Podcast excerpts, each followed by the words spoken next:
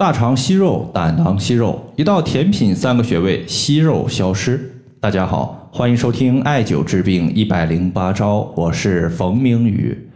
今天呢，我看到一个朋友他在微信群里边分享了一个个人的情况。他说：“冯明宇老师，向您说个好消息，我半年前检查身体，医生说有肠道息肉的问题。最近这周我们公司集体体检，结果显示我的息肉已经完全消失了。”刚开始我还不太敢相信，就又找了一家大医院做了一个检查，结果和之前是一样的，息肉确实消失了。谢谢。对于这个患者的情况呢，当他成功的把息肉问题解决之后，我就翻看了一下之前的聊天记录，我发现呢，他用的这一组穴位实际上是比较平常的。之前呢，也有朋友反馈过，有的效果还不错，有的患者效果欠佳。这个患者效果确实比较好。我发现他有一个饮食的习惯，就是喜欢喝酸梅汤。当然不能称之为酸梅汤，我们称之为乌梅汤可能会更合适一些。因为乌梅汤它的主要材料是乌梅。后来呢，我就翻阅了一些资料，发现古人他在治疗类似息肉问题的时候，经常使用大剂量的乌梅。其中有一个非常经典的方子，叫做姜蝉乌梅丸。它的组成就是去核的乌梅一千五百克，用酒和醋浸泡一夜，取姜蝉五百克，刨山甲、象牙蟹各三十克，一起研成细末，然后将上述的药材做成蜜丸，每丸九克，成年人早中晚各服用一次。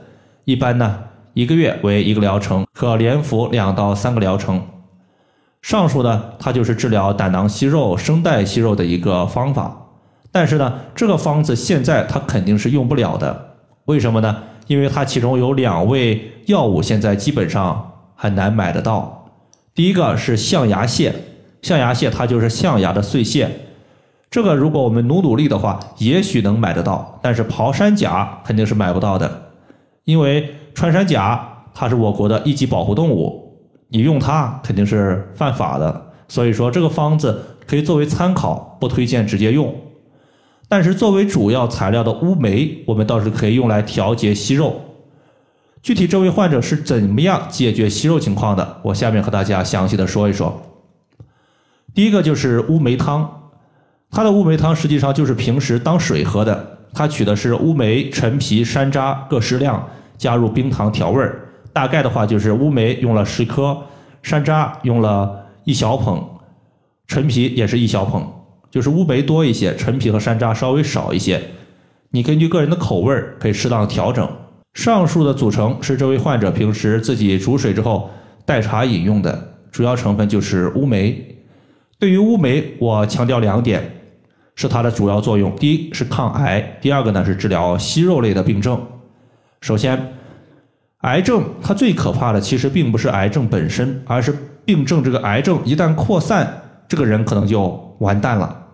但是呢，乌梅它是酸性的，我们都知道酸性的物质它有收敛的作用，乌梅收敛之后，这个癌症它就不容易扩散。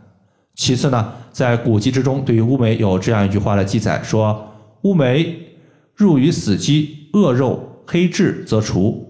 所以说乌梅它有去除腐肉的效果。息肉其实就可以归属于腐肉的范畴，用乌梅非常的合适。最后呢，就是这位朋友他所用到的穴位。首先，息肉所在的位置肯定要重点艾灸。你是大肠息肉，你就艾灸大肠所在的位置；如果你是胆囊息肉，那么就艾灸胆囊；声带息肉，你就应艾灸我们声带的位置。除了局部患处之外呢，还用到了三个穴位，分别是阴陵泉穴、丰隆穴以及足三里穴。息肉它属于是痰湿，而痰湿的原材料是湿气，湿气积聚成痰，所以想要化解息肉，势必先要祛湿。而阴陵泉穴归属于脾经，是脾经的合穴，可以算作是人体祛湿的第一要穴。这个穴位呢，我们先找到自己的足内踝，顺着足内踝。它所连接的骨头向上推，推到膝关节附近的时候，发现骨头拐弯了。那么在拐弯的地方就是阴陵泉穴。第二个穴位叫做丰隆穴，丰隆穴归属于胃经，联络于脾经，是一个脾胃双调的穴位。而脾胃乃后天之本，主运化。那么脾胃运化什么呢？一方面运化食物形成气血，另外一方面运化体内的水湿。一旦脾胃虚弱，水湿之气在体内停滞，就容易形成痰湿淤堵。所以丰隆穴也被称之为化痰的第一要穴。